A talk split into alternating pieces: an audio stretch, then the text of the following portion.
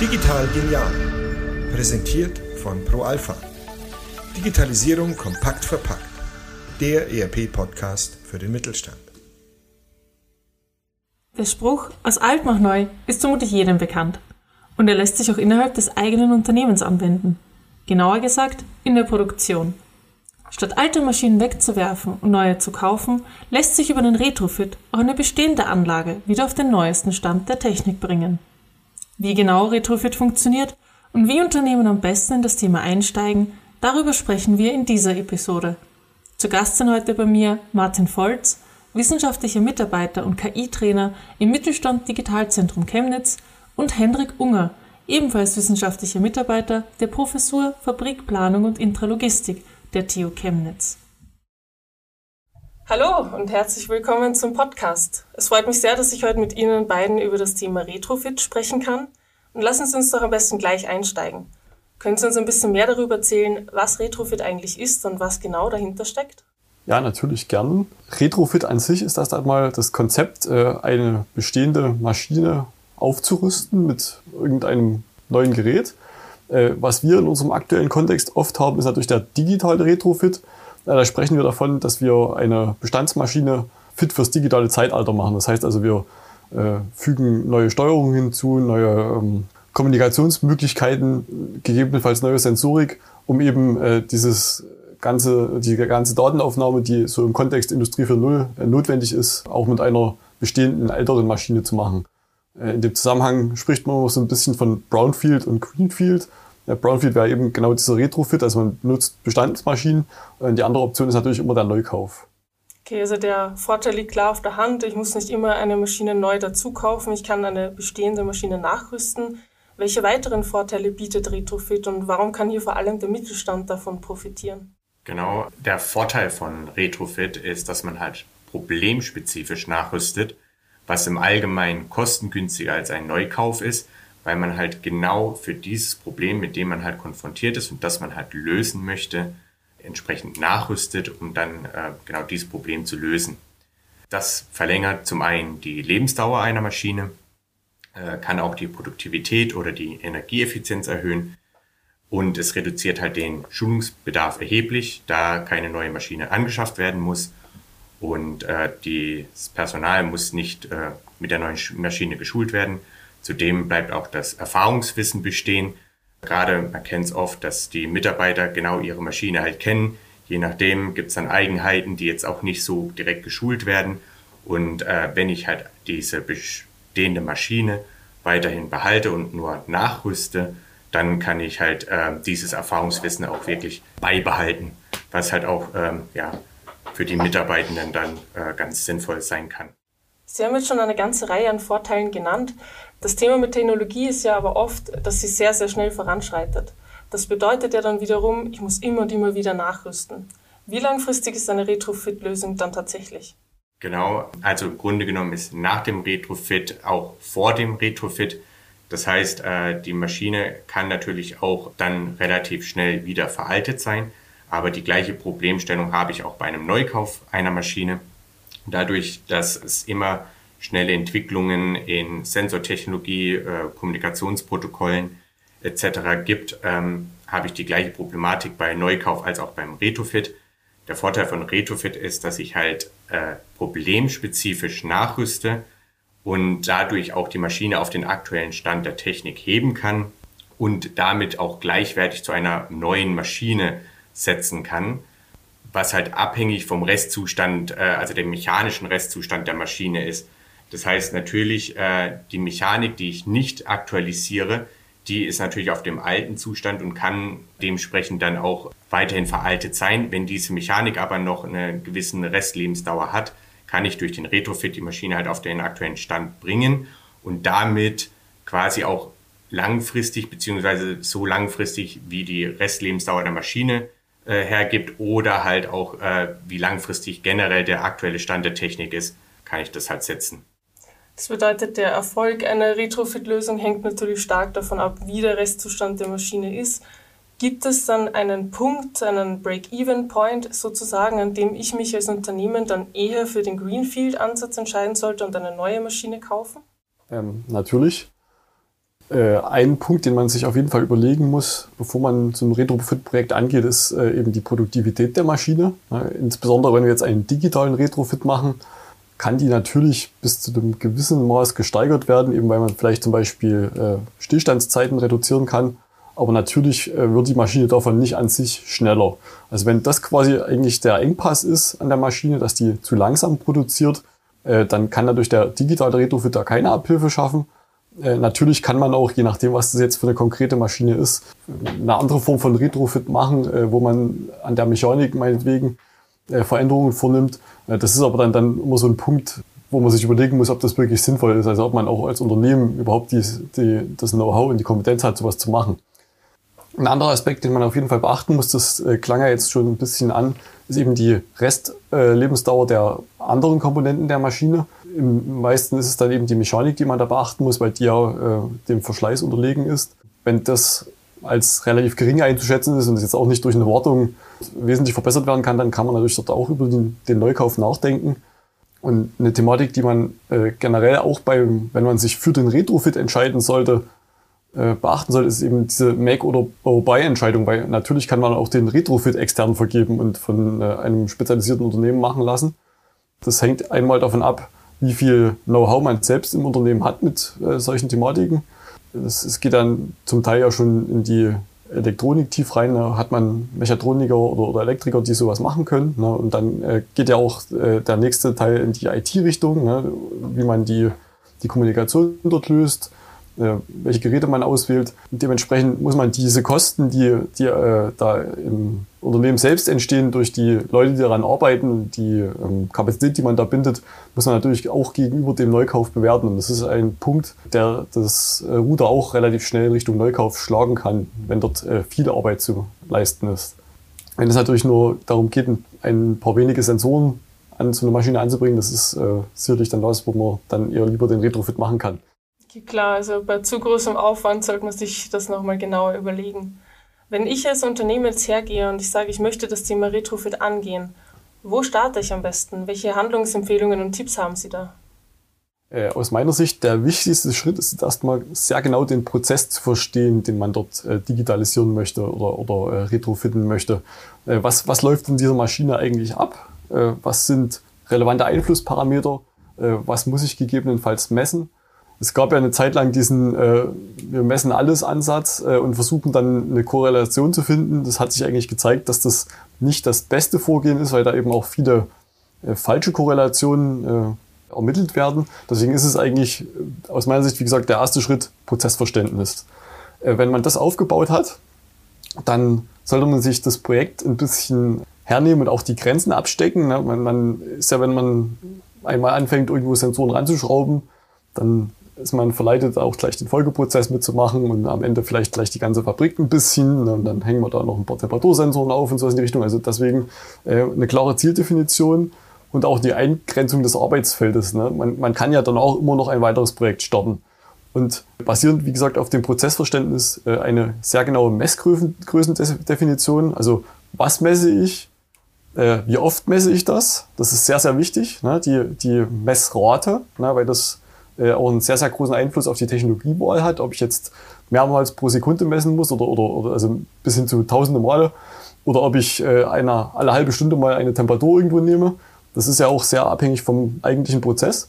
Wenn man also diesen Bedarf dann definiert hat, dann fängt eigentlich die Lösungsphase an. Na, dann geht man in die Technologieauswahl, äh, sucht sich dort natürlich die Sensorik raus. Äh, da gibt es ja auch manchmal verschiedene Messprinzipien äh, oder eben verschiedene Eignungen für diverse Umgebungen. Also manche Maschinen sind ja sehr heiß, da kann man nicht jeden Sensor verbauen.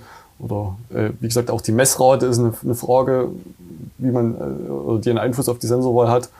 Und dann neben der Sensorik muss man natürlich auch die Auswerteeinheiten oder äh, Kommunikationsgeräte auswählen. Regel, also im Regelfall ist das aktuell nach dem aktuellen Stand der Technik das gleiche Gerät, aber natürlich kann man die Funktionalität auch aufbrechen.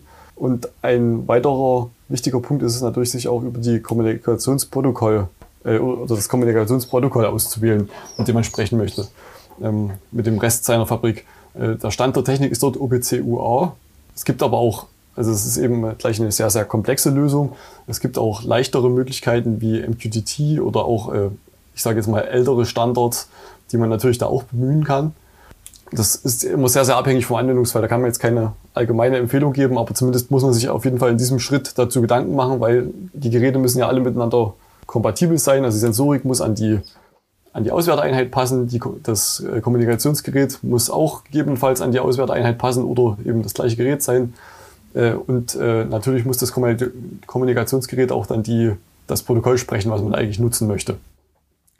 Wenn man das jetzt alles soweit durchlaufen hat, ist die technische Lösung eigentlich erstmal, denke ich, ganz gut fortgeschritten. Als nächstes macht man sich dann Gedanken über die Auswertung. Also was mache ich jetzt mit den Daten, die da rauskommen? Muss ich die zusammenfassen, aggregieren, einen zeitlichen äh, Horizont irgendwie zusammenbringen. Dann muss ich mehrere Datenströme vereinen. Wie schaut die Bereitstellung jetzt für höher gelagerte Systeme aus in der, der Automatisierungskette? Also zum Beispiel, wenn ich jetzt äh, eine KI-basierte Auswertung machen möchte, in welchen Batches, sage ich jetzt mal, füttere ich die KI oder äh, gegebenenfalls will man ja auch bloß einfach eine, eine Art Management-Zusammenfassung machen, ein Dashboard, sowas in die Richtung. Wie muss ich dort äh, die ganzen Daten zusammenfassen? Ein weiterer Punkt ist zum Beispiel einfach Grenzwerte festzulegen, wenn man jetzt eine, so eine, eine Triggerwarnung haben möchte für sich, die Temperatur im Schaltschrank ist zu heiß äh, oder der Prozess läuft zu schnell ab, so in die Richtung, was ist da der Grenzwert? Oder ganz weit treiben möchte, kann man natürlich auch von seinem Prozess einen digitalen Zwilling bauen. Das heißt also eine, eine Repräsentation des Prozesses im Computer, die eben von Live-Daten gefüttert wird und dann im Idealfall den Prozess komplett parallel virtuell mitlaufen lässt um dort jederzeit quasi ähm, einen Überblick haben zu können. So, und wenn man sich das äh, überlegt hat, dann ist eben der letzte Schritt äh, die Visualisierung oder eben, ja, wir bleiben jetzt mal bei Visualisierung, also wir bauen unsere Dashboards, wir bauen unseren digitalen Zwilling, äh, gegebenenfalls Diagramme, äh, sowas in die Richtung. Und dann sollte das Projekt eigentlich weitestgehend abgeschlossen sein. Grundsätzlich äh, sind diese Phasen nicht ganz als Wasserfallmodell zu verstehen. Hin und wieder muss man dann nochmal zurückspringen und äh, etwas anpassen.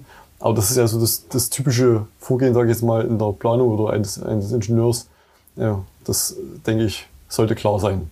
Vielleicht noch als, als letzter Punkt, was man sich ganz stark überlegen muss, ist, ob man in den bestehenden Schaltschrank einer Maschine eingreifen möchte. Ähm, das ist hin, äh, hin und wieder ein Problem dann mit der äh, CE-Kennzeichnung oder auch für die Arbeitssicherheit. Ein Weg, den man grundsätzlich auch gehen kann, ist eben, dass man bloß zusätzliche Sensorik anbringt und auch eine zusätzliche Auswerteeinheit und damit quasi gar nicht in den eigentlichen Maschinenprozess eingreift. Das ist jetzt ein Punkt, den, den muss man sich sicherlich am Anfang des Vorgehens überlegen, aber ich denke, das ist was, äh, was sehr wichtig ist und was ich eigentlich einfach dort noch mal mitgesagt haben wollte. Gibt es noch konkrete Anwendungsbeispiele, etwa im Bereich Predictive Maintenance, die Sie uns äh, näher erklären können? Genau, also wir haben da äh, verschiedene Projekte gehabt, unter anderem Predictive Maintenance. Aber was wir insbesondere im Mittelstand viel beobachten, ist, dass die Unternehmen über den Zustand ihrer Maschinen keinen Echtzeitüberblick haben. Das heißt, wir haben deshalb schon mehrere Projekte gehabt, bei denen wir den Betriebszustand der Maschine mittels Retrofit dann ermittelt haben, weil die Maschine von sich aus das noch nicht hergegeben hat.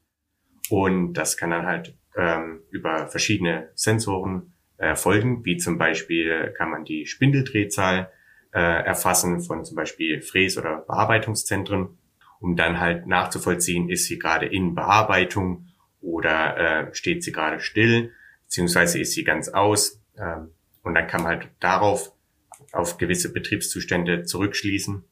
Man kann aber auch den Energieverbrauch der Maschine heranziehen. Also da kann man auch, wie Hendrik Unger schon angesprochen hat, äh, was der Punkt wesentliche Veränderung an einer Maschine ist. Je nachdem, wie invasiv man eingreift, kann man den Energieverbrauch aber auch einfach über eine Stromzange beispielsweise messen äh, bei Wechselstrom, um ganz kontaktlos den Energieverbrauch äh, entsprechend zu ermitteln und kann auch über den Energieverbrauch ableiten, ob die Maschine quasi im Standby-Betrieb ist oder komplett ausgeschaltet oder ob sie halt gerade produziert.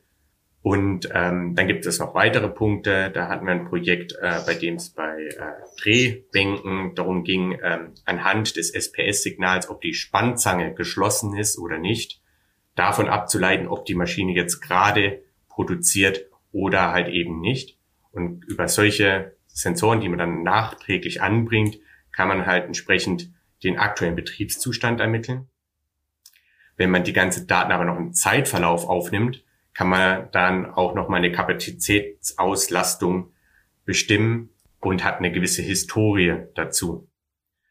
Man kann auch zum Beispiel über Lichtschranken, Wagen oder Zustandsübergängen äh, Stückzähler ermöglichen oder realisieren. Und diese Stückzähler können dann quasi zurückschließen, ähm, wie viel Stücke schon produziert wurden in einer gewissen Zeiteinheit. Und damit kann man dann relativ einfache Voraussagen treffen, wie lange zum Beispiel ein aktueller Auftrag noch benötigt an Zeit und kann dann äh, entsprechend bei der Produktionsplanung und Steuerung noch äh, ja, nachjustieren beziehungsweise auch dem Kunden ein Feedback geben. Genau, also mit diesem nachgerüsten Stückzähler kann man halt auf die Herstellungszeit für ein Stück äh, zurückschließen und dann auch die verbleibende Restzeit für den Auftrag ermitteln, indem man das dann entsprechend extrapoliert. Und damit kann auch wertvolle Informationen für die Produktionsplanung und Steuerung hergestellt werden und die können dann auch Feedback an Kunden beispielsweise geben, wann der Auftrag entsprechend bereit ist oder auch für den nachgelagerten Prozess einen wertvollen Feedback geben. Aufbauend auf den Datensammlungen kann man natürlich auch eine Visualisierung zum Beispiel direkt an der Maschine für den Maschinenbetreiber oder für den Maschinenbediener äh, herstellen oder auch in einem Leitbüro ähm, für zum Beispiel die Instandhaltung, dass die nicht immer vor Ort an den Maschinen sein muss, um was nachzuschauen, sondern die können dann beispielsweise über den Leitstand äh, den aktuellen Zustand einer Maschine entsprechend einblicken und können dann bei Bedarf spezifisch zu dieser Maschine hingehen, wenn dann zum Beispiel ein Fehler auftritt. Und damit kann man halt mehr Transparenz in der Produktion schaffen. Gut, ein, anderes äh, Projekt, was wir bei uns hatten, hat zum Beispiel äh, einfach die Möglichkeit gegeben für die Maschinenbediener, den Grund eines Maschinenstillstandes äh, einzugeben mit ein paar ähm, Vorlagen, damit es so ein bisschen konsistent ist. Und äh, das hat zum Beispiel auch, äh, ohne dass da jetzt ein großer Eingriff in die Maschine war, einen enormen Sprung in der Produktivität gebracht, äh, weil eben dann die Instandhalter wussten, äh, welche Fehler am häufigsten auftreten und äh, quasi dann äh, ihre Prioritäten in der Behebung von Problemen mit der Maschine dementsprechend setzen konnten. Und das hat wirklich äh, eine, eine Produktivitätssteigerung im, im sagen wir mal, zweistelligen Prozentbereich gebracht, das was schon enorm ist.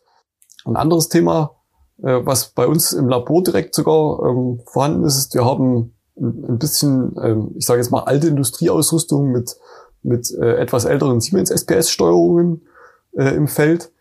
Die konnten wir bisher nicht an unsere digitale Fabrik anbinden, die wir bei uns an der Professur haben. Und äh, dort kann man statt eben jetzt diese Steuerung komplett auszutauschen, auch einfach eine Kommunikationsschnittstelle nachrüsten. Da gibt es ganz viele Hersteller von äh, die solche äh, Kommunikationskarten, sage ich jetzt mal, zur Verfügung stellen. Die steckt man dann einfach mit in den Schaltschrank und kann äh, dann mit der vorhandenen Maschinen-SPS über ein altes Kommunikationsprotokoll sprechen und äh, diese Karte übersetzt das dann zum Beispiel auf OPC-UA. Und so kann man relativ aufwandsarm mit äh, auch einer überschaubaren Investition äh, die Maschine wirklich gleich äh, so wie sie ist weiter nutzen und äh, die Daten aber trotzdem äh, digital zur Verfügung stellen. Genau, zusätzlich, wie eingangs erwähnt, ähm, ist auch der Anwendungsfall Predictive Maintenance auch in Verbindung mit künstlicher Intelligenz ein weit verbreiteter Anwendungsfall für das Thema Retrofit. Und dazu haben wir auch einen Demonstrator bei uns entwickelt, ähm, bei dem wir mit einem Schwingungssensor an der Spindel angebracht haben, um die Vibrationen aufzunehmen. Und mithilfe dieser Schwingungsdaten haben wir dann eine KI antrainiert, die die Muster erkennt oder die gewisse Muster erkennt und ähm, Zusammenhänge herstellt oder beziehungsweise Anomalien identifiziert, die auf einen anstehenden Ausfall beziehungsweise auch Werkzeugverschleiß hindeuten. Damit kann proaktiv eingegriffen werden, noch bevor ein Fehler passiert. Aber das ganze Thema Anomalieerkennung ist auch mit Fehlalarm verbunden. Da muss man dann einfach schauen, wie man halt so ein bisschen sein Modell justieren möchte, ob man halt mehr auf der sicheren Seite sein möchte, um mehr Fehlalarme in Kauf zu nehmen oder ob man halt ein bisschen mehr auf der riskanteren Seite sein möchte um halt mehr Fehlalarme zu vermeiden, aber gegebenenfalls etwas später erst eingreifen kann oder die Signale erst später erkennt. Ähm, und das ist dann so eine gewisse Risikoabwägung, die man halt entsprechend unternehmen muss. Wenn dann das ganze Thema Predictive Maintenance umgesetzt ist, steigert das natürlich die Nachhaltigkeit und die Ressourceneffizienz, weil ich halt noch vor einem Ausfall der Maschine entsprechend eingreifen kann, äh, verschließende Komponenten austauschen, beziehungsweise auch, das haben wir gerade viel in der Prozessindustrie, dass wenn da ein Auftrag gestartet ist, muss der Auftrag auch quasi durchlaufen. Und wenn dann schon hin oder Hinweise darauf vorliegen, dass es gegebenenfalls zu einem Ausfall kommen kann, kann man entsprechend diese Komponenten austauschen, bevor der neue Auftrag gestartet wird. Oder was auch immer sehr interessant ist, ist über die Nachtschicht, wenn beispielsweise da nicht produziert wird, Instandhaltungsmaßnahmen durchzuführen. Und dann kann man entsprechend ohne Downtime produzieren. Und da muss man dann halt einfach so ein bisschen schauen, ähm, was jetzt fürs eigene Unternehmen gut reinpasst. Genau. Gerade wenn es darum geht, fehlende Daten aufzunehmen, lohnt sich eine Retrofit-Lösung in den meisten Fällen. Darüber lassen sich verschiedene Informationen aggregieren, um ein tiefergehendes Gesamtbild zu erhalten. Einen Quantensprung in der Produktivität darf man ohne eine größere technische Änderung allerdings nicht erwarten. Dafür profitieren Sie am Ende aber von mehr Transparenz und damit auch von einem effizienteren Prozessablauf. Damit sind wir nun auch schon am Ende der Episode angekommen. Vielen Dank fürs Zuhören und bis bald!